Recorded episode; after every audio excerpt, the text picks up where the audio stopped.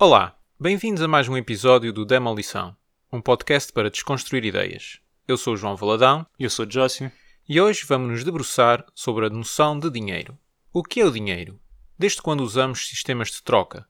E como chegamos ao conceito de moeda hoje conhecido? Somos escravos do dinheiro? Neste episódio, navegamos pela história do dinheiro e de como este molda a forma como vivemos, como nos relacionamos e como nos governamos. Jossi, antes de esclarecermos o que é o dinheiro, importa perceber algo. Sempre usámos dinheiro ao longo da nossa história? Bem, as evidências dizem que não. Ah, na pré-história, ah, diz-nos, por exemplo, o Yuval Noah Harari, os caçadores-recoletores não tinham dinheiro. Eles caçavam, colhiam, etc. Ah, e viviam de forma comunitária. Aliás, como as várias sociedades tribais ainda fazem hoje em dia. E isto não se alterou com a Revolução Agrícola. As pessoas viviam, por norma, em aldeias autossuficientes, sustentadas por favores mútuos e obrigações, aliados a algumas trocas esporádicas com estranhos. Ou seja, o dinheiro não foi uma criação imediata ou que se tenha revelado absolutamente necessária durante a maior parte da história da espécie humana. Exato. E como os termos dessas trocas eram geralmente algo que ambas as partes podiam facilmente controlar, era natural que grande atenção fosse dada à justiça dessas interações. Exato. Por exemplo, o David Graeber, o antropólogo americano, diz que as trocas só aconteciam quando a possibilidade de desonestidade era elevada, devido ao descon- ao desconhecimento, à estranheza entre os indivíduos. Mas como assim só aconteciam se houvesse desonestidade? Não, não de- não deveria ser honestidade, parece um contrassenso. Bem, o Graeber diz que não há qualquer evidência, quer no passado, quer no presente, para a ideia de que as comunidades humanas pequenas e tradicionais realizassem este tipo de troca. Ou seja, este tipo de troca em que uma pessoa tem um- uma galinha e quer trocar essa galinha por um par de sapatos. Então tem que encontrar não só alguém que quer uma galinha, como alguém que tenha um par de sapatos para trocar. Portanto, eh, o que é que acontece? Tem que haver uma dupla coincidência dos desejos.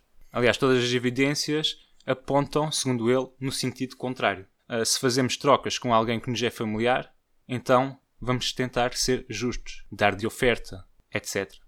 Por exemplo, se alguém precisa de um porco e o outro tem porcos, esse porco muito provavelmente seria oferecido como um gesto de boa vontade ou como uma, tentativa de mostrar que se é virtuoso, porque no futuro isto teria algum tipo de utilidade. Mas não seria uma troca imediata por um outro artigo que outra pessoa desejasse. Seria uma espécie de dívida. Ah, ah, admitindo que, mesmo que esta pessoa espere algum favor no futuro, esse favor, portanto, não é vinculativo. É uma questão de boa fé e de boa convivência social. Talvez fique na expectativa que uma das filhas possa casar com um dos filhos do qual recebeu o porco. Talvez. Eh, Isso não parece diferir muito do que nos diz o Yuval, que explica que é com o surgimento, então, das grandes comunidades e com a especialização na criação de produtos que se dá um problema na troca de bens. Como confiar em estranhos no que toca a favores. E como calcular o valor relativo de cada produto. Isto porque terias sempre que saber o valor de cada coisa relativamente à outra. Ou seja, queres trocar o teu porco. Tens sempre que saber quanto vale o teu porco em pães, em maçãs, em vacas ou fosse lá o que fosse que, que precisasses. E então é nesta tentativa de gerir essa troca complexa de bens que as sociedades criaram o dinheiro. Exato, portanto, quando surge esta complexificação das relações sociais com pessoas desconhecidas, é necessário criar uma comodidade facilmente quantificável e que seja também universalmente desejada. Curiosamente, o David Graeber diz que o dinheiro e a dívida são coisas que surgem em simultâneo na história da humanidade Eh, e que a diferença entre uma obriga- obrigação eh, e uma dívida é que a dívida pode ser precisamente quantificada através do dinheiro. Mas vamos guardar isto para mais tarde. Ah, então, e o que é que achas, João? Temos uma data aproximada para uma primeira criação do que hoje entendemos por dinheiro? Bem, antes de entrarmos aí, convinha só esclarecer que, e pegando aqui numa coisa que o Val disse, eh, a matéria-prima do dinheiro é a confiança. E, e aí, por exemplo, atualmente esta confiança eh, está dependente de fortes instituições políticas, por isso é que vemos em eh, alguns países do mundo, por exemplo, em, em Timor-Leste ou no Equador, eles não têm moeda própria, não é? Ado- adotam o, dólar porque sabem que o dólar está ligado a uma forte instituição política, como o Kosovo tem o euro, etc. Mas, portanto, na antiguidade, segundo o Yuval, isso não era necessariamente assim. Por isso, as primeiras formas de dinheiro físico eram bens com valor intrínseco, como a cevada, Pode que ser. era comestível. Pode ser. Ah, o Graeber considera também que já nesta altura o dinheiro existia em forma virtual. Ah, aliás, ele diz que este foi o primeiro tipo de dinheiro existente. Eh, sistemas de crédito, contas de despesa, etc., já existiam há muito tempo. aliás, desde o começo da civilização. Uh, muitos dos documentos mais antigos da humanidade, na mesma região, uh, portanto, na Suméria, são referentes ao registro de créditos e dívidas e de rações emitidas pelos tempos, de dinheiro de rendas devido ao, devido ao tempo, uh, sendo que esses valores eram anotados em grão e também em prata. Ou seja, o dinheiro não começou por ter uma existência apenas física, mas também já virtual. Uhum. Interessante. E só para concluir a parte do dinheiro físico. Na antiga Suméria, por exemplo, a cevada era usada para comprar bens e pagar salários. Contudo, ao longo da história, uh, o uso de, da cevada, de outros cereais ou materiais semelhantes, tornou-se uma chatice para transportar. E a grande revolução vem quando se começa a usar dinheiro feito de material que não tinha qualquer valor inerente. Uh, como o caso da prata, que era fácil de armazenar ou transportar, mas que não dava para comer ou vestir ou fosse lá o que fosse. O primeiro aparecimento desse tipo de dinheiro aparece na antiga Mesopotâmia, em meados do terceiro milénio a.C., com o shekel de prata. Mas este shekel não era ainda uma moeda, mas um peso uh, em prata, que correspondia a cerca de 8,33 gramas. Ok, e quando é que aparece a moeda nos moldes em que conhecemos? Só uns milénios mais tarde, por volta de 640 a.C., e traz uma vantagem em relação a estes pesos, que é exatamente não ter que ser medido e a sua validade é atestada por uma autoridade política, uh, usualmente através de uma marca na própria moeda, ou seja, a cara do rei, okay. ou como ainda é hoje é feito. E, e, então é por isso que falsificar dinheiro sempre foi considerado um crime muito mais sério do que qualquer outra fraude. Uh, segundo Yuval, a falsificação não é apenas batota, é uma transgressão à soberania, um ato de subversão contra o poder, os privilégios e a pessoa de soberano. Uh, só uh, ainda sobre o dinheiro físico. Resta dizer que a nota física, como a entendemos hoje, só apareceu no século XI uh, na China durante a dinastia Song. Interessante. Dando um grande salto temporal, na Roma Antiga começou por se utilizar como comodidade de troca uma unidade de medida de bronze que era equivalente a 300 e tal gramas e que tinha o nome de Ais Rude, se é que assim que se diz. Uh, mais tarde surgiram lingotes de bronze com uma cunhagem de bronze uh, que não tinham necessariamente um peso atribuído, uh, portanto, padrão. Eventualmente surgiu o denário de prata e o sestércio de bronze. Aliás, é o denário que dá origem à nossa palavra dinheiro. e em vários países do mundo árabe, como o Iraque ou a Argélia, ainda encontramos o dinar, que vem precisamente desse denário romano.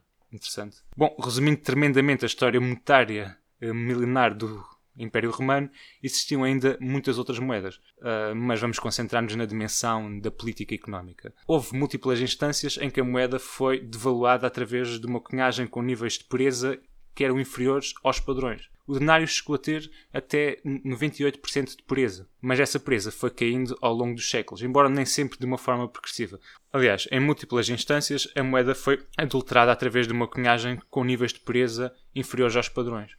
O denário chegou a ter 98% de pureza, mas essa pureza foi caindo ao longo dos séculos, embora nem sempre de forma progressiva. Chegou a ter 79%, quando o imperador Marco Aurélio estava no poder, chegou a ter 50%, chegou a ter 2% de pureza e chegou a ser extinta e eventualmente voltou. Uh, mas, mas que... quando estamos a falar de uma 2% de pureza, isso era que Era calhau dentro Não, e... é prata.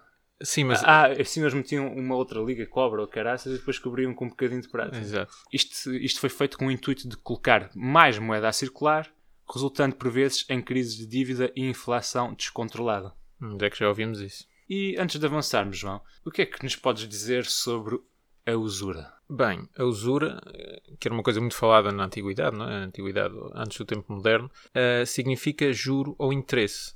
Hoje em dia isso não nos diz particularmente nada, mas ao longo da história sempre foi visto de uma forma depreciativa. Eh, muito na religião, não é? Pela parte da moralidade cristã, mas não só. E porquê? Bem, eu vou remeter de novo para o Yuval. Ele diz-nos que antes da economia moderna as pessoas não tinham uma perspectiva de crescimento. Muitas vezes elas olhavam para o passado com um período melhor e o futuro, na melhor das hipóteses, ia ser igual ou então pior. E então ele uh, diz-nos para imaginarmos um bolo e este bolo nunca cresce. Ou seja, tu para seres mais rico tinhas necessariamente de tornar alguém mais pobre. Uh, portanto, é uma noção antiga que até é abordada por Aristóteles. Ok, isto porque não havia a noção de crescimento económico. Sim, não, não havia essa perspectiva de, tempo, de tempos melhores. Portanto, o Aristóteles uh, dividia a criação de riqueza em duas formas, uma natural e outra não natural. Uma natural seria, por exemplo, uma gestão cuidadosa do teu património. Imaginemos que tinhas um, uma parcela de terreno, não é? eras um agricultor, e tu poderias ficar mais rico uh, sabendo que cultura dever, deverias cultivar em determinada altura, de que forma, etc. Isto era uma forma natural de ficares mais rico, ou seja, se sentes esperto. Ok. Uh, mas, mas para, uh, portanto, suprir as tuas necessidades. Uma forma não natural era através do comércio ou da usura. Aristóteles diz-nos que era natural que trocasses os teus excedentes por produtos que necessitavas, mas não com o simples propósito de fazer dinheiro. Pelo que eu sei, a, usura foi considerada, ainda durante muito tempo, como sendo pecaminosa para as religiões abrâmicas. Por exemplo, no Islão era proibido aplicar juros aos empréstimos. E no cristianismo chegou a ser proibido sepultar aquele que se dedicava à usura no cemitério comunitário. Bem, e vamos fazer novamente um salto de tempo tremendo e dizer que, de uma forma muito generalizada, claro, até ao final da Idade Média, o pensamento uh, económico não mudou radicalmente. É com o Renascimento e o Iluminismo que começam a aparecer teorias económicas que mudaram a forma como entendemos o futuro. E é com Adam Smith, professor de Filosofia Moral, que aparece a disciplina de Economia. E por isso, e uma vez que estes assuntos se revelaram assim um pouco mais complexos do que pensávamos para dois leigos como nós, decidimos convidar uma pessoa, o economista Alexandre Breck Freitas. Uh, bem, que vai esclarecer muitas das questões que nós temos acerca do funcionamento da economia nos dias de hoje. Bem-vindo, Alexandre. Olá, uh, para mim é também um prazer estar aqui convosco. Tenho ouvido todos os episódios do Demolição desde o início. Acho que estão a fazer um ótimo trabalho e desejo-vos toda a felicidade, todo o sucesso. Ah, isto é que é um fã, um fã, dos grandes. Por isso é que convidamos, não é? Claro. Uh, então vamos começar aqui com uma pergunta simples, mas se calhar complexa. Uh, afinal, Alexandre, para que serve o dinheiro? É uma necessidade natural ou poderíamos viver sem ele atualmente? Eu creio que é difícil imaginar uma sociedade que viva sem dinheiro, uh, mas também depende do que é que nós entendemos por dinheiro. Uh, a noção de dinheiro, conforme vocês disseram, está muito associada um, à assunção de, de, um dever, de uma dívida.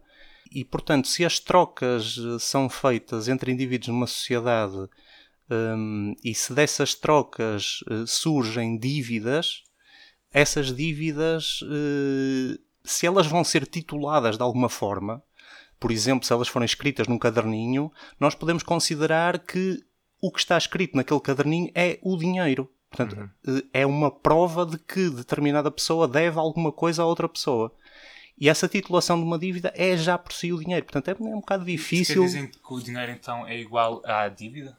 Sim, no fundo, sim. O dinheiro é uma dívida. E então, Alexandre, eh, como é que é criado o dinheiro hoje em dia? E como é que isso mudou nos últimos anos? Bom, uh, lá está, depende do, do, conceito de dinheiro com que estamos a, a, a trabalhar. Se nós pensarmos no, no, num dinheiro uh, de uma forma lata, conforme eu acabei de referir, como uma assunção de uma dívida, isso dá origem a todo tipo de concretização, digamos assim. Lá está, se nós formos à casa de alguém e, e fizermos algum serviço e esse, esse alguém fica-nos a dever alguma coisa, nós podemos considerar que isso é dinheiro.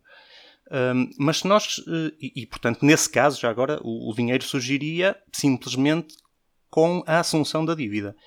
Uh, se nós considerarmos que o dinheiro uh, é, no sentido restrito, aquilo que nós usamos hoje em dia quando vamos a uma loja comprar um artigo qualquer, por exemplo, notas, moedas, ou até aquilo que nós temos no banco registado, a forma como isso surge hum, é um pouco distinta e envolve as instituições financeiras.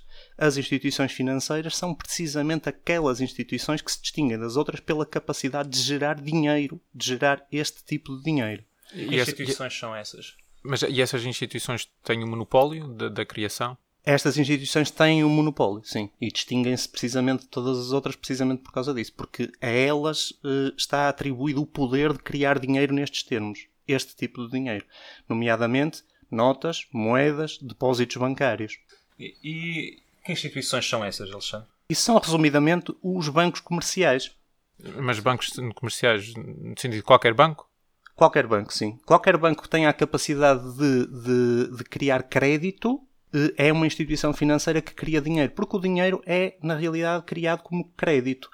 Crédito de, de credere, de acreditar, lá está. Ah. Isto é tudo uma questão de nós acreditarmos naquelas coisas que estamos a trocar.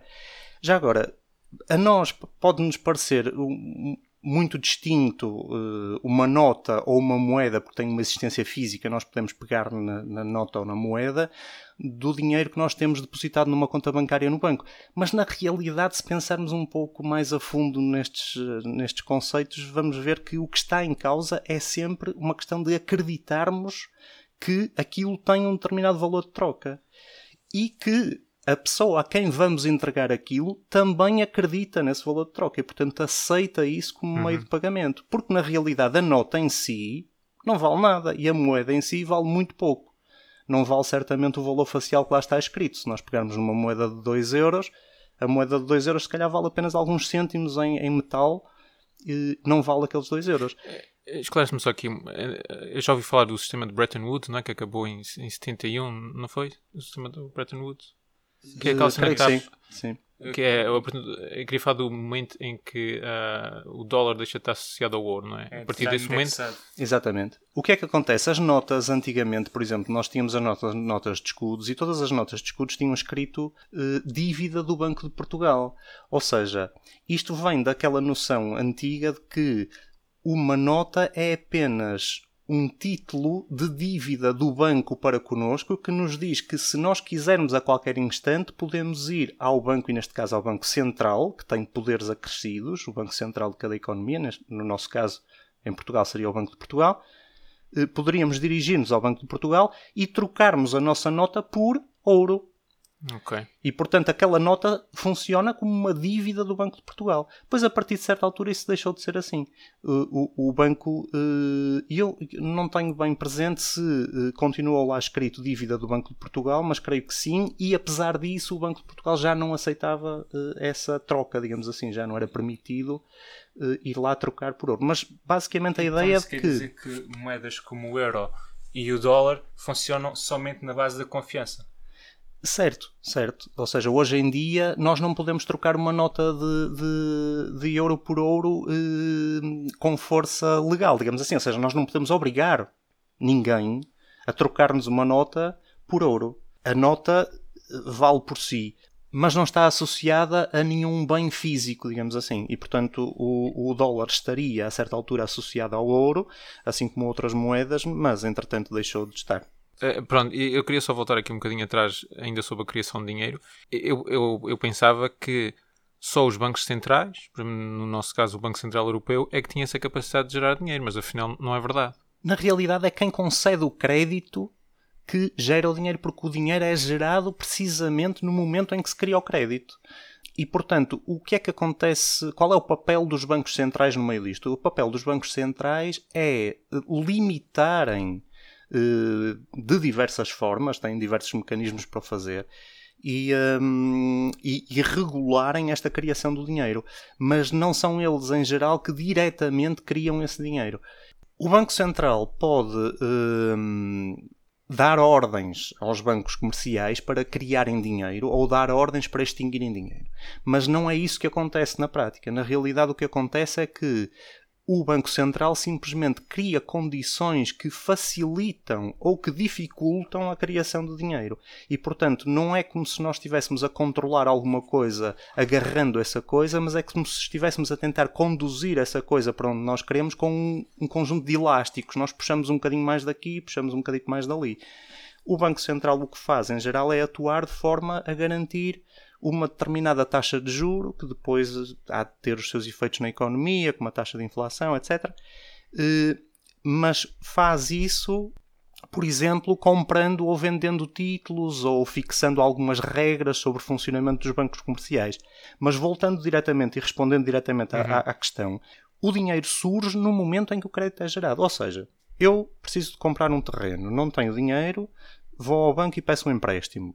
No momento em que o banco me concede um empréstimo, ele cria, por uma operação contabilística, uma entrada no deve e no haver. Ao mesmo tempo, eu fico com uma dívida ao banco e um valor na minha conta de depósito bancário. Uhum.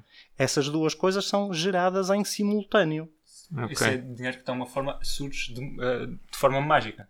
Isto surge de forma mágica, mágica de facto. Eh, as pessoas costumam dizer que o dinheiro não, não nasce nas árvores. Aliás, isso vem de uma cultura do, desta moral do trabalho que, que, que, que, lá está, que atribui muito valor ao trabalho e que associa, e, e faz algum sentido em termos tradicionais, associa o dinheiro hum, ao trabalho. Ou seja, a ideia de que queres dinheiro, vai trabalhar e se trabalhares muito vais ter muito dinheiro. Mas não é assim que é gerado o grosso do dinheiro, é isso? Só que na realidade não é assim que é gerado dinheiro nenhum.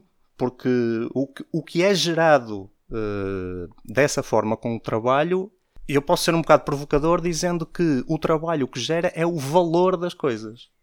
Enquanto o dinheiro não tem valor em si e não gera valor nenhum. Na realidade, podemos eh, pensar, por exemplo, que, que, que, uma nota não trabalha para mim, não é? Eu não consigo, com uma nota, eh, satisfazer qualquer necessidade que tenha. O que eu consigo é que outra pessoa que queira essa nota que eu tenho receba a nota em troca de fazer-me esse serviço ou de produzir-me esse determinado bem de que eu necessito. Mas é o trabalho dessa pessoa que vai gerar esse bem. Uhum. Portanto, eh, não é o trabalho que gera o dinheiro e, na verdade, as pessoas costumam dizer o dinheiro não nasce nas árvores, só que na realidade o dinheiro nasce nas árvores. Efetivamente, em sentido figurado, na realidade é ainda menos material do que nascer nas árvores, porque ele nasce em operações contabilísticas que são registadas em terminais de computadores em todos esses bancos pelo mundo fora. Uhum. E há bocado falaste, porque até agora falámos de, na criação de dinheiro, mas tu disseste que o Banco Central Europeu pode ter diretrizes para os bancos comerciais extinguirem dinheiro. O que é que é isso de extinguir dinheiro? O dinheiro extingue-se de cada vez que uma dívida se extingue. Lá está. O dinheiro é a dívida. É o que hum. titula a assunção de uma dívida. E, portanto, eh, neste exemplo que, que eu acabei de dar, se eu pagar a minha dívida ao banco, do empréstimo que eu, que eu pedi para adquirir um terreno, no momento em que eu pago a minha dívida, extingue-se o dinheiro. Ou seja, vamos pensar nisto uh, nestes termos. No momento em que o banco me concede o crédito, cria dois registros contabilísticos. Um relativamente à minha dívida perante o banco e outro que diz respeito ao dinheiro que o banco acabou de depositar na minha conta. Ora, quando eu pago o crédito, o que eu estou a fazer quando pago o crédito é exatamente a operação inversa. Eu diminuo o dinheiro que eu tenho na minha conta por contrapartida da diminuição da dívida que o banco tem a haver de mim. E, portanto, é dinheiro que eu tinha na minha posse e que deixo de ter na minha posse quando pago a dívida e, portanto, esse dinheiro é retirado da circulação. O banco está a extinguir o dinheiro. Mas o dinheiro que foi criado com o juro não é extinto. A questão do juro uh, é uma questão extremamente pertinente e que, e que baralha aqui um bocado estas contas, não é? A ideia de que eu vou ao banco uh, pedir um empréstimo e o banco gera dinheiro nestes termos, mas depois exige de mim o pagamento de um juro, ou seja, eu não só tenho que amortizar a dívida, como tenho de pagar um extra para além do montante inicial da dívida. E esse extra eu tenho que me desenrascar de algum modo para conseguir. De onde é que vem esse dinheiro extra? Há de vir de outra operação qualquer de geração de dívida. Se vocês quiserem, no, no, num caso limite, eu posso uh, ir pedir dinheiro à Cofidis para pagar o juro. É? E portanto estou, uh, no fundo, a gerar outro empréstimo que me vai ajudar a pagar o juro daquele banco. Mas, mas se eu puser isso de maneira mais simples, Imagina que arranjas um trabalho extra. Fazes o teu trabalho, ou seja, o teu empregador está em dívida para contigo, não é? Daquele salário que tens que receber. Também é uma dívida. Certo, só que a questão que acontece uh, em, em, tudo o que envolve uh, as famílias e todos nós e as instituições não financeiras é simplesmente uma circulação do dinheiro que já existe na economia.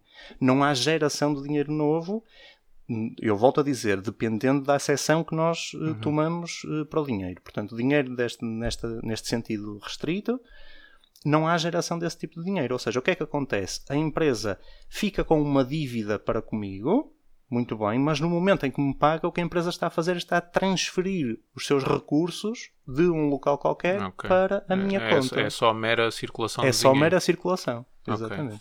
Okay. Há bocado falámos de, de, do dinheiro, portanto uh, estar desapegado do, do ouro, não é? Ou seja, está sustentado meramente nesta questão da confiança que temos com as instituições uh, políticas, que é o que se chama ser dinheiro fiduciário, não é? Tu achas que é melhor o dinheiro ser fiduciário ou era preferível que tivesse indexado ainda ao ouro ou outra comodidade? Na realidade, do meu ponto de vista, não é muito diferente uma coisa da outra, porque.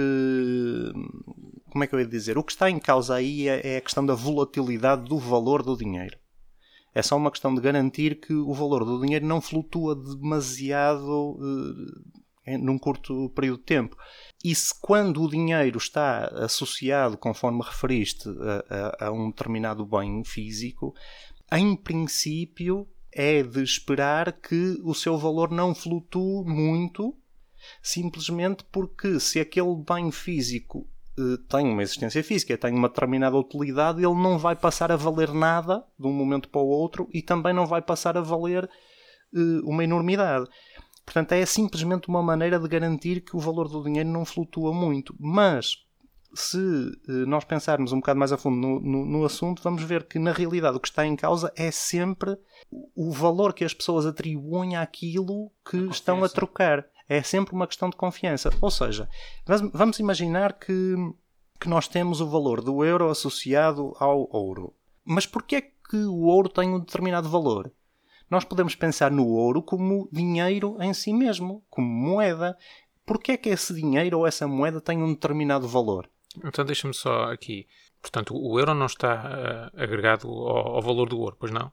Não. Uh, e faria alguma diferença, por exemplo, se as instituições políticas europeias uh, balançassem muito, perdessem credibilidade, faria alguma diferença para o, para o euro estar agregado ao ouro? Ou seja, uh, de certa forma, suavizaria essa queda do, do valor do euro ou não, não, faz diferença?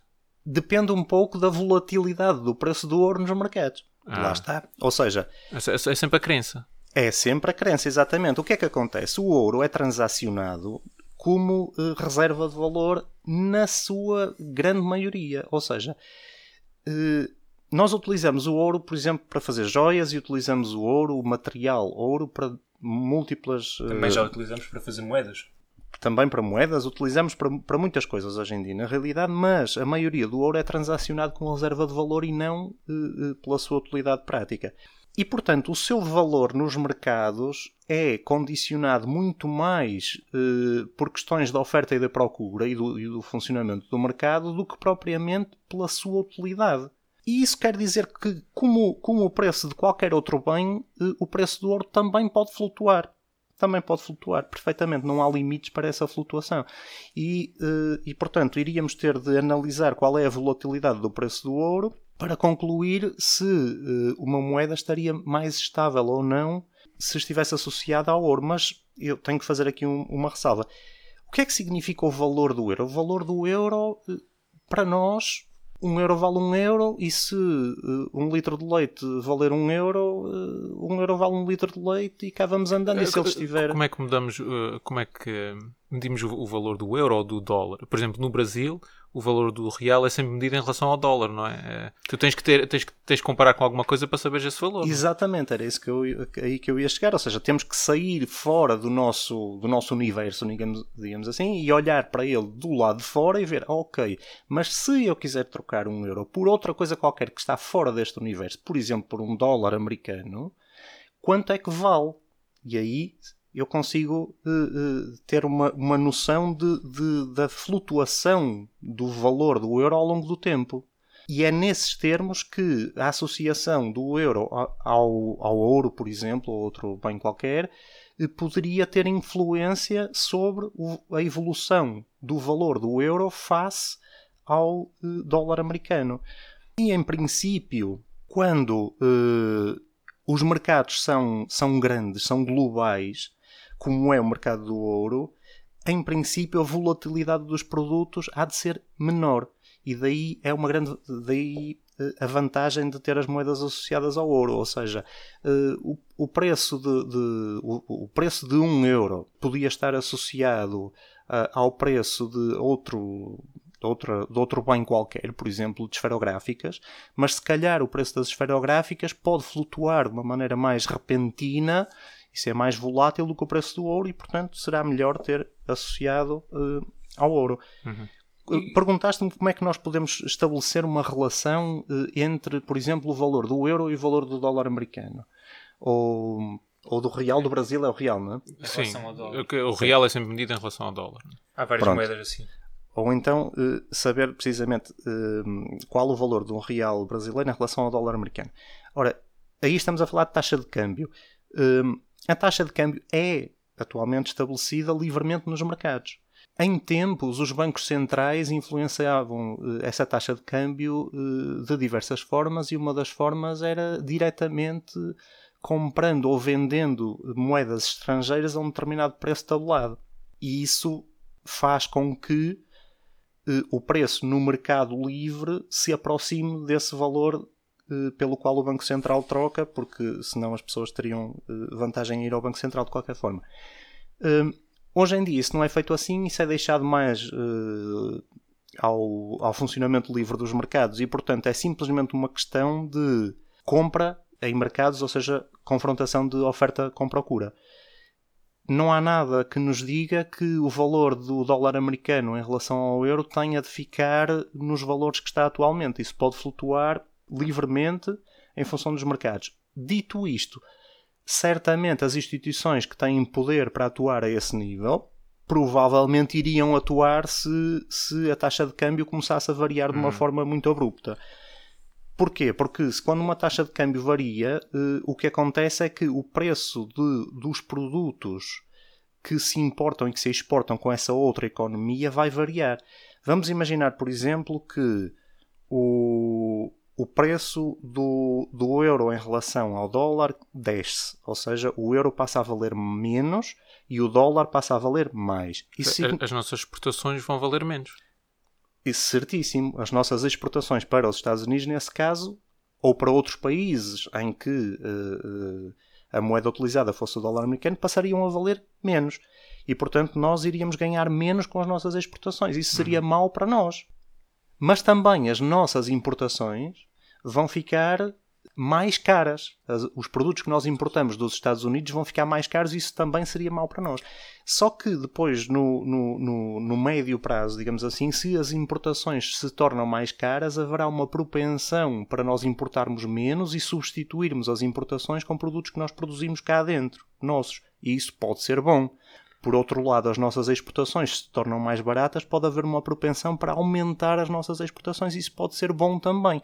Ou seja, Uh, quando há uma flutuação da taxa de câmbio, há sempre uh, efeitos positivos e negativos a ocorrerem em simultâneo. É um pau de dois bicos. É. Uh, mas eu queria. Estava-me a lembrar aqui de, de, de, um, de um setor que pode ser uma exceção, que é o turismo, que é considerado uma exportação, não é? Mas Sim. que beneficia de, de, do euro estar mais fraco. Por exemplo, relativamente aos americanos, para eles é benéfico o euro estar mais fraco. Lá está, mas podemos sempre procurar onde é que está o outro bico desse pau. Ou pois. seja, se, se o euro estiver mais fraco, digamos assim, entre aspas, ou seja, valer menos em relação ao dólar americano, eh, os turistas que vierem para cá dos Estados Unidos vão considerar as coisas aqui mais baratas e, portanto, vamos atrair mais turistas. Isso, em princípio, é bom. Mas, ao mesmo tempo, se nós quisermos passar umas férias nos Estados Unidos, vamos ter que pagar mais. Uhum. E, portanto, temos aí o lado negativo. Certo. E relativamente à cunhagem da moeda, Bem, quando nós utilizamos moedas em notas, elas foram criadas em algum sítio. Que sítio é esse e em que moldes é que elas podem ser criadas? Bom, uh, as notas e as moedas são uh, produtos como quaisquer outros e, portanto, têm que ser produzidos em fábricas como quaisquer outros produtos que são produzidos em fábricas. Até aí não há nada de, de, de muito fantástico acerca disso. Portanto, as, as, as, moedas são feitas com metal, o metal é cunhado, ou seja, é, é colocado numa prensa, é estampado, etc. E as notas, as notas têm aqueles truques todos que nós conhecemos de, para, para, para que possamos verificar a sua autenticidade simplesmente porque valem mais do que as moedas, porque de resto. Uh... Muitas vezes, quando falamos de ah, o, o banco está a criar dinheiro, temos sempre aquela imagem, não é? Das impressoras assim a passar muito rápido, muitas notas a sair, mas isto é mais metafórico que outra coisa agora, não é? Certíssimo. Na realidade, o, o, o conjunto da, da, de todos os euros uh, que existem uh, em notas e moedas, tudo somado, há de valer menos de 10% do dinheiro uh, se considerarmos que o dinheiro inclui os depósitos bancários. Portanto, temos muito mais dinheiro a circular em depósitos bancários. Aliás, nós próprios temos a noção disso um pouco de cada vez que transacionamos alguma coisa e que essa transação não envolve esse dinheiro físico, notas ou moedas. Hum. E não é apenas quando compramos alguma coisa com um cartão bancário ou quando usamos o MBWay, é quando pagamos uma renda por uma transferência bancária, etc. No fundo, é dinheiro que está a circular e que não existe sob a forma de, de notas ou de moedas. Não é físico. Não é físico. E, aliás, em termos. Uh, como é que eu ia dizer? Ao longo do tempo, a, a, proporção de notas e moedas em relação à massa monetária eh, global tem vindo a diminuir. Nós usamos cada vez mais eh, dinheiro eletrónico, podemos chamar-lhe assim. Mas, mas, respondendo diretamente à, à, à questão, Jossi, hum, portanto, as notas e as moedas são produzidas em fábricas, agora a questão é. Uh, quem tem o poder? Quem é que tem o poder, exatamente? Como é que, como é que esta coisa funciona? E eh, na zona do euro é o Banco Central Europeu que, que, que emite, digamos assim, pedidos para que estas fábricas produzam uh, alguma coisa. E isso é feito via os bancos centrais dos diversos países da zona euro que não deixaram de existir. Ou seja, o Banco Central Português continua a existir, uh, o Banco de Portugal, embora muito desprovido do, do, do seu, poder, do seu poder, uma vez que o Banco Central Europeu agora chamou a si, uh, digamos assim, o poder da política monetária. E, e, portanto, ele emite esse pedido os bancos centrais, depois nos diversos países, coordenam com essas determinadas fábricas a impressão dessas notas e depois como é que essas notas entram em circulação? Essas notas são enviadas aos bancos comerciais e é no momento em que uh, os cidadãos e as empresas se dirigem ao banco comercial para uh, adquirir, podemos chamar assim, adquirir notas ou moedas, é que essas notas ou moedas entram em circulação. Isso em geral é feito nos ATMs, quando nós vamos levantar dinheiro e, e as notas saem limpinhas, fresquinhas. É? Nós podemos verificar, ah, esta nota. É que só uma curiosidade. Uh, hoje em dia, portanto, dada a pouca circulação de notas e, e, moedas, isso calhar é uma situação irrelevante. Mas uh, imaginemos antes de, do, do, do, da parte eletrónica entrar assim em predominância, as notas extraviarem-se, perderem-se, isso teria algum impacto? Sim, isso está previsto. Hum, Sabe-se de qualquer forma que isso vai acontecer sempre. Portanto, há sempre uma percentagem de, de, de, moedas e de notas que, que vão ser danificadas e que vão ser retiradas de circulação de qualquer forma. De qualquer forma, existe, como é que eu ia dizer, existe um mecanismo de regeneração das notas e de moedas uh, no próprio sistema nomeadamente quando os cidadãos e as empresas se dirigem aos bancos para depositar e efetuam esses depósitos com notas e com moedas, compete aos bancos verificarem o estado dessas notas e moedas. E, e hum. quando identificam que essas notas e moedas não estão em condições, eh, em boas condições, simplesmente retiram essas notas e moedas de circulação. E isso, obviamente, é tudo hum, coordenado novamente pelo Banco Central Europeu. Diga-se de passagem que o Banco Central Europeu está sempre a fazer um pedido de emissão de novas notas e moedas e não é apenas para substituir aquelas que se danificam. É porque é necessário mais dinheiro na economia. E é necessário mais dinheiro na economia porque a economia está a crescer.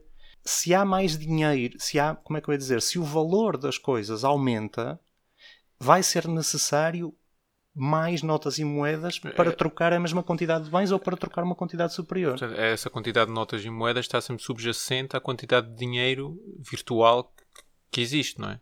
Eh, sim, sim, sim. No fundo é, acaba por ser uma proporção. Hum. Uh, nós sabemos. E dentro... há uma regra para isso? Provavelmente, mas eu não sei. Uh, o Banco Central Europeu lá saberá, uh, mas de qualquer das formas, os bancos comerciais terão nos seus cofres uma determinada quantidade de, de, de, notas e de moedas porque precisam de as ter de cada vez que nós nos dirigimos a um banco para adquirir essas notas ou moedas. E a partir daí será fácil aos bancos comerciais aferirem como é que está a procura e a oferta dessas notas. Ou seja, se um banco eh, de um momento para o outro percebe que está a ficar sem o seu estoque de notas, e que da próxima vez que alguém se dirigir a um, a um ATM vai querer levantar 20 euros e o ATM responde-nos que não tem notas de 20 euros porque só tem notas de 50 e o banco está a precisar de notas de 20, o banco vai emitir um pedido. E normalmente há de ser outro banco comercial que irá em seu auxílio e irá vender-lhe, digamos assim, essas notas. Mas se todos os bancos, se todo o sistema notar uma falta de notas, isso vai ser comunicado ao Banco Central e o Banco Central irá emitir um novo pedido para impressão de, de notas. Mas e se toda a gente decidir ir ao, ao banco levantar dinheiro ao mesmo tempo, o que é que acontece? Uh, não acontece. Não acontece porque isso não é possível. Ou seja, uh, as pessoas podem, se quiserem, pedir todas uh, ao mesmo tempo, uh, as pessoas todas, quando eu estou a dizer as pessoas todas, estou a pensar nos clientes de um determinado banco. Certo. Se todos os clientes de um determinado banco decidirem ao mesmo tempo transferir o seu dinheiro para outro banco, isso é possível. Isso é apenas uma operação contabilística, transfere-se. Obviamente o banco não, não, não vai gostar muito, mas eh, é possível. Uh, pelo contrário, se todas as pessoas quiserem levantar em notas e moedas o dinheiro que lá têm depositado no banco, o banco não vai ter capacidade para suprir essa, essa, essa necessidade das pessoas.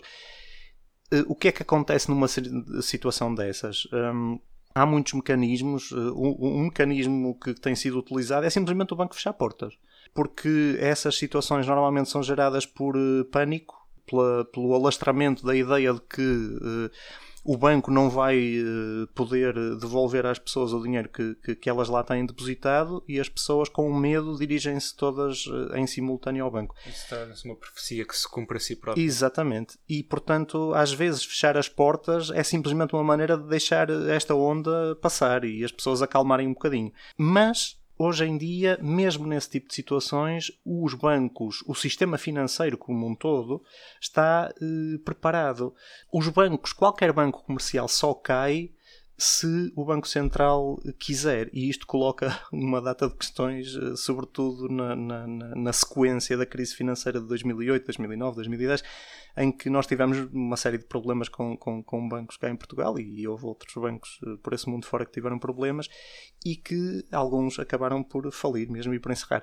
Isso acontece quando o Banco uh, Central Europeu, sobretudo, permite que isso aconteça. Eu digo isto porque voltemos à, à, situação em que toda a gente se dirige ao banco a querer levantar o seu o, seu, o que lá tem em, em notas e moedas.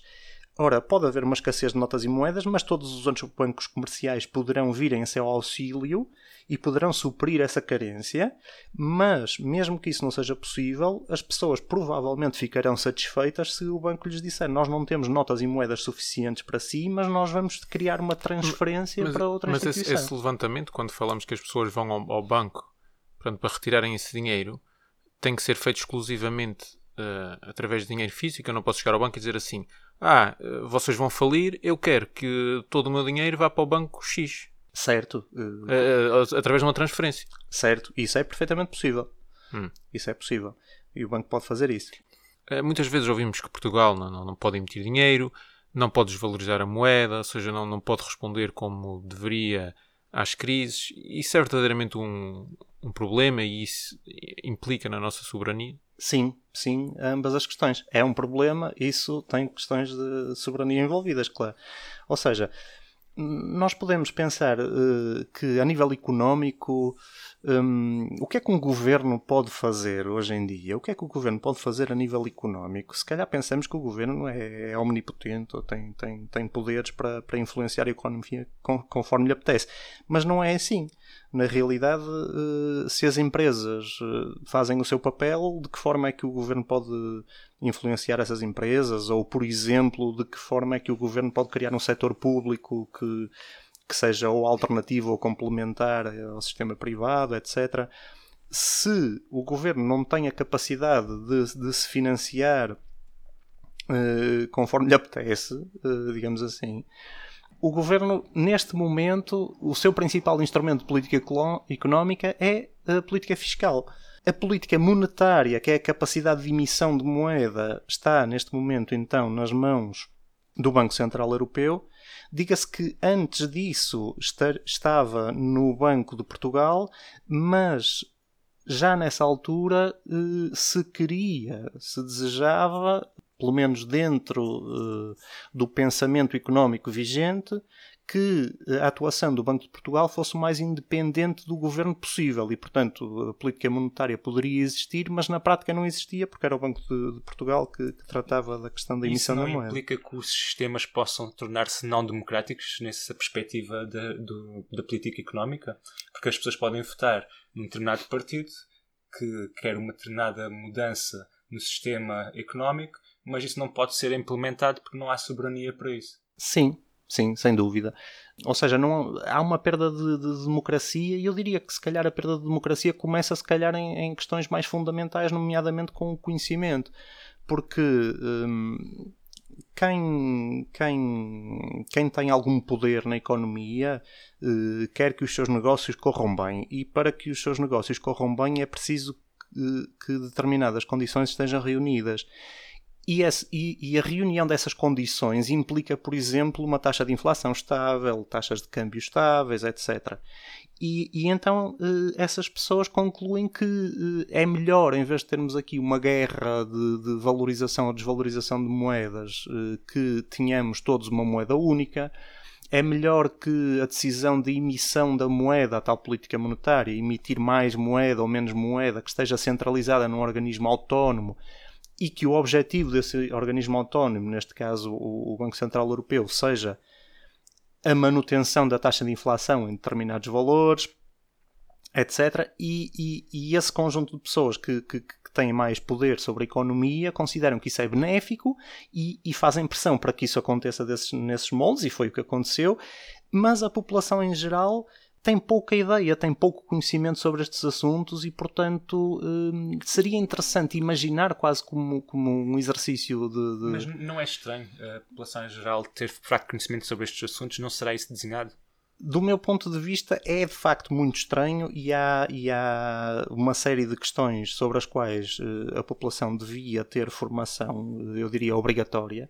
E certamente saber o que é o dinheiro e de onde surge o dinheiro e qual é o poder da criação do dinheiro, etc., são questões que, que, que me parecem básicas, elementares e que, portanto, toda a gente devia ter formação sobre o assunto e devia estar conscientes disso mas hum, ia eu a dizer há pouco que seria um exercício interessante pensar o que é que aconteceria se, se o euro fosse colocado em referendo, ou seja, antes de aderirmos ao euro, porque na realidade praticamente todo o processo europeu para Portugal nunca recorreu a referendos, foi sempre foi um imposto. Não democrático. Eh, em países, por exemplo, como a Suécia ou a Dinamarca, houve referendos específicos acerca da adesão ao euro e, uhum. e, foi, e a população rejeitou.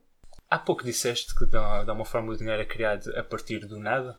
E se o dinheiro é criado a partir de nada, porquê é que estamos sempre a ouvir? Uh, aliás, uh, vimos no passado, continuamos a ver no presente e suponho que no futuro, que não há dinheiro. E de que forma é que isto está relacionado com a teoria monetária moderna? Bom, isso são questões extremamente pertinentes, novamente.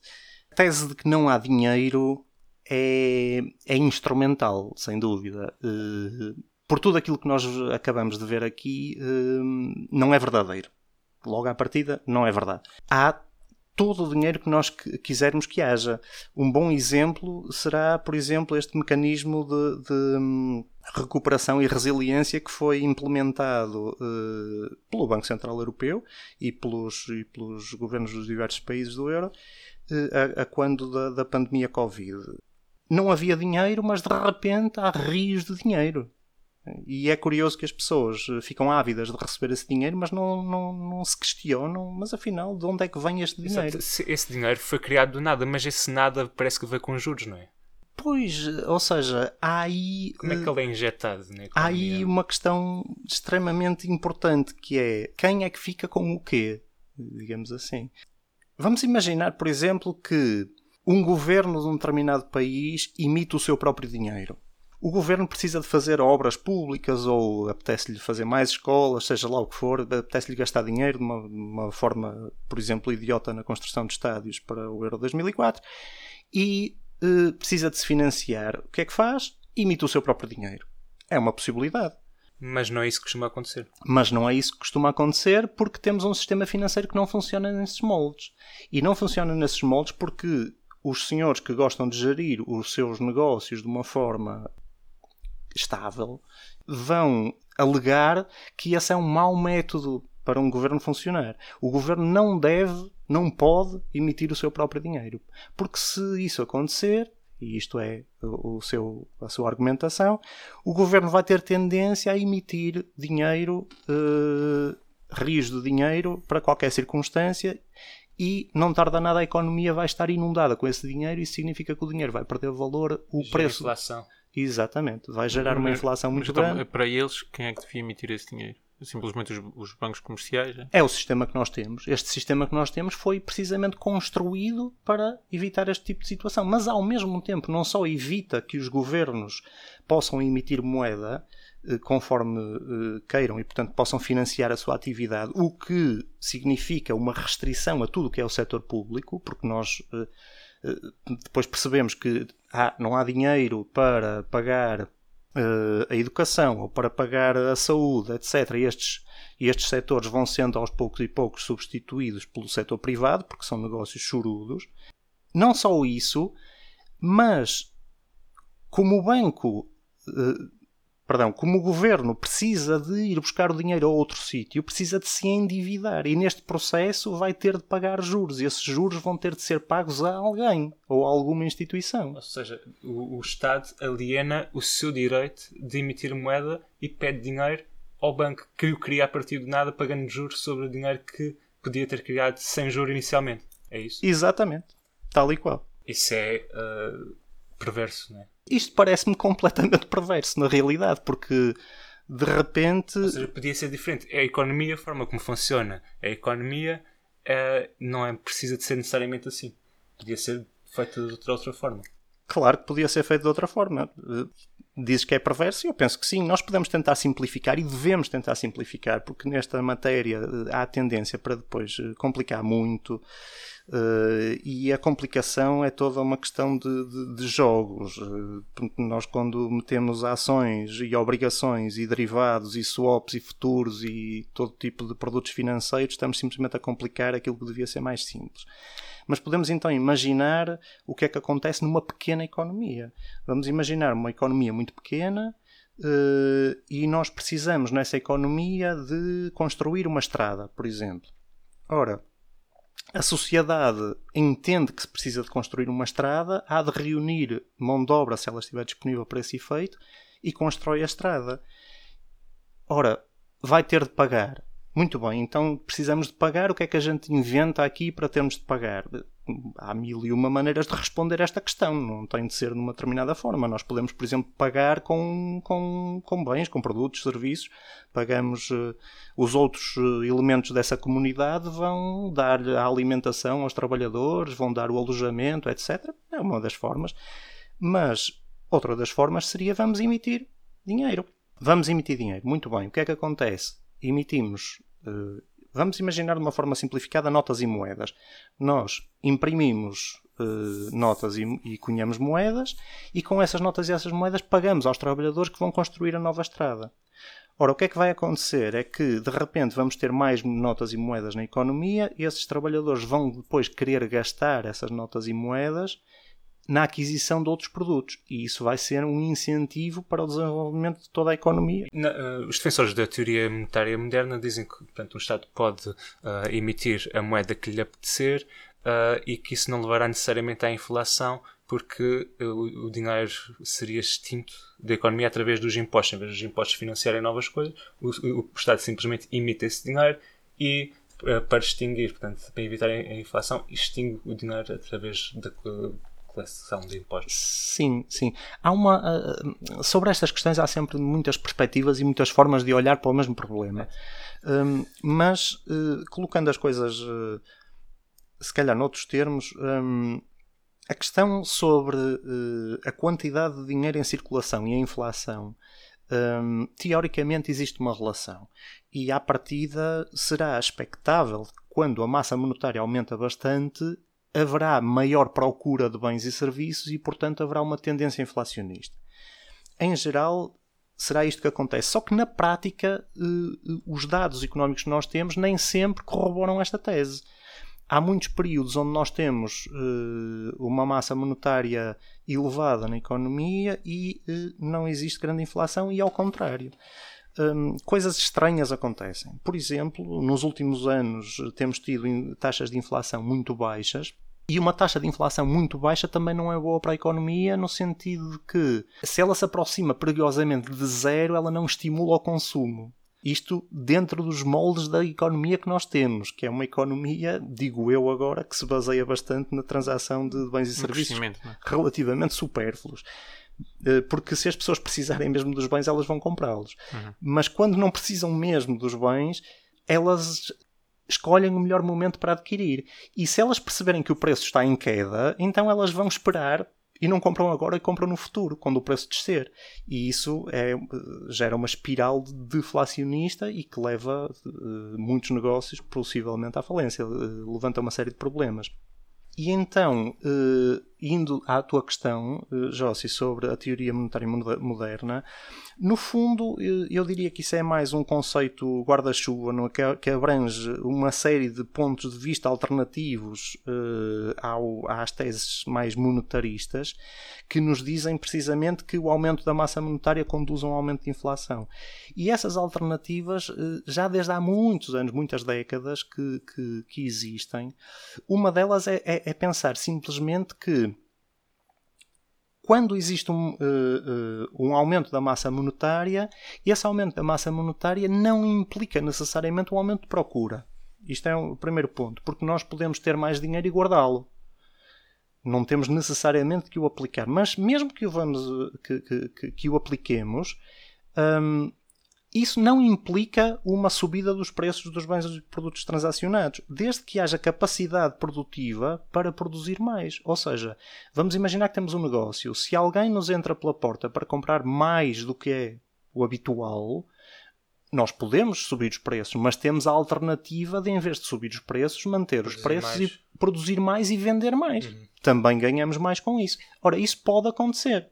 E, portanto, a tese é de que se a economia não estiver numa situação de pleno emprego, a emissão de mais moeda não vai gerar mais inflação, vai gerar mais emprego. E só, no, só a partir do momento em que a economia já não consegue suprir, já não consegue aumentar a quantidade dos bens produzidos, nesse momento é que começam a existir pressões inflacionistas. Isso é extremamente relevante do ponto de vista das, das políticas económicas que, que nós utilizamos, porque no momento em que temos alto desemprego, seria então desejável que fosse uh, colocado mais dinheiro em circulação na economia. Por exemplo, e a teoria monetária moderna refere a isso, por exemplo, uh, empregando o setor público essas pessoas que estão desempregadas. E isso não gera necessariamente mais inflação, precisamente nesses momentos em que, em que temos problemas na economia. Outra das formas não precisa, se não precisamos sequer de empregar essas pessoas, é simplesmente pagar-lhes um subsídio dá o mesmo. Através do rendimento básico incondicional. Por exemplo. Bem, uh, o nosso tempo está bastante avançado, Alex, por isso eu queria te fazer aqui uma, uma última pergunta, uh, que é uh, o que é uma criptomoeda? Isto agora é muito falado hoje em dia, não é necessariamente um assunto moderno, não é? já há mais de 10 anos, começou com a Bitcoin. o que é? Isto pode ser uma solução? Ou... Uma criptomoeda é, é um tipo de moeda digital e, portanto, tal como muitas outras moedas, e conforme temos vindo a falar, tem uma existência virtual, não está associada a nenhum bem também. Um, é digital no sentido de que uh, se transaciona, se utiliza nos meios digitais uh, e é criptomoeda porque recorre a algoritmos de criptografia simplesmente para codificar um, a moeda em si, ou seja, qualquer moeda tem que ter um mecanismo de exclusão, de impedir que as pessoas possam gerar a, a sua moeda conforme lhes apetece.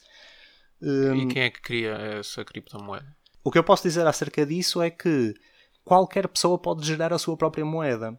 Uh, e, portanto, não me admira que alguém que tenha os conhecimentos um, informáticos, no fundo, gere a sua moeda, desde consiga criar um mecanismo em que essa moeda possa ser utilizada para qualquer tipo de transação e ao mesmo tempo que exclua a possibilidade dos outros criarem essa moeda, porque se toda a gente criar a moeda, ela perde valor. Mas ela é mal vista pelas entidades governamentais. Por exemplo, se eu transacionar, imagina que queres-me vender um livro e eu compro através de, de criptomoeda. Certo. Isso é taxado?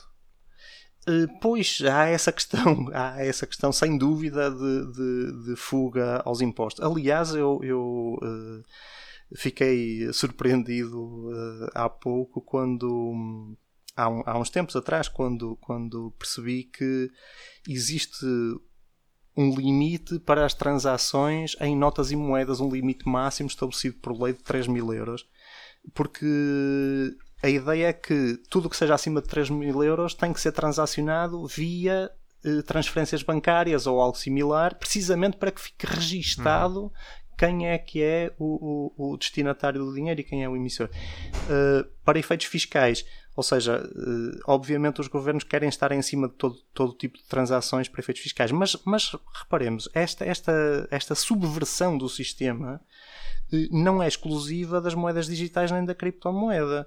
Porque se eh, eu e tu fizermos uma transação e não utilizarmos criptomoeda, mas simplesmente ficarmos em dívida um para com o outro, vai dar ao mesmo. A nossa moeda virtual, neste caso, é a dívida. Uhum. Ok? Uh, tu ficas em dívida para comigo e depois a seguir fazes uh, uh, entregas-me outro produto qualquer e essa dívida extingue-se e já está. Não precisamos de moeda. E estas criptomoedas são mais voláteis que, que as moedas? Uh... Têm tendência a ser. Esse é um dos problemas na realidade.